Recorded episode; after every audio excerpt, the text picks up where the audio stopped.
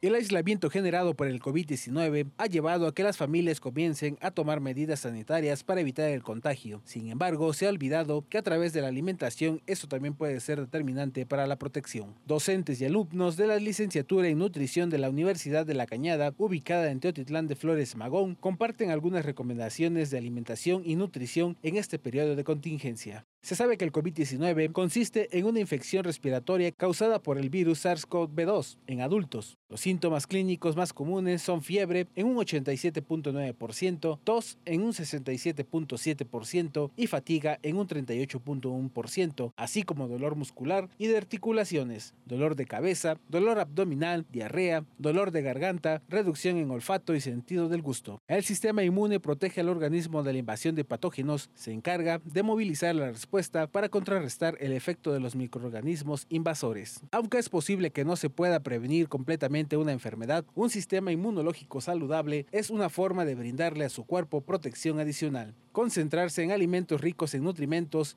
y comportamientos de estilo de vida saludable pueden ser de mucha ayuda. Los siguientes nutrimentos juegan un papel en el sistema inmunológico y se pueden encontrar en una variedad de alimentos. Beta caroteno, vitamina C, vitamina D, zinc, probióticos y proteína. La buena higiene y el lavado de manos ayuda a prevenir la propagación de gérmenes. Es importante lavar los productos antes de comerlos o usarlos en recetas. Limpiar los vasos, tenedores, cucharas y otros utensilios para reducir la propagación y el crecimiento de bacterias. Así como encontrar formas saludables y apropiadas de lidiar con el estrés, como la meditación, escuchar música o escribir. La actividad física también es una excelente manera de ayudar a manejar el estrés y reducir el riesgo de algunas enfermedades crónicas que podrían debilitar aún más su sistema sistema inmunológico.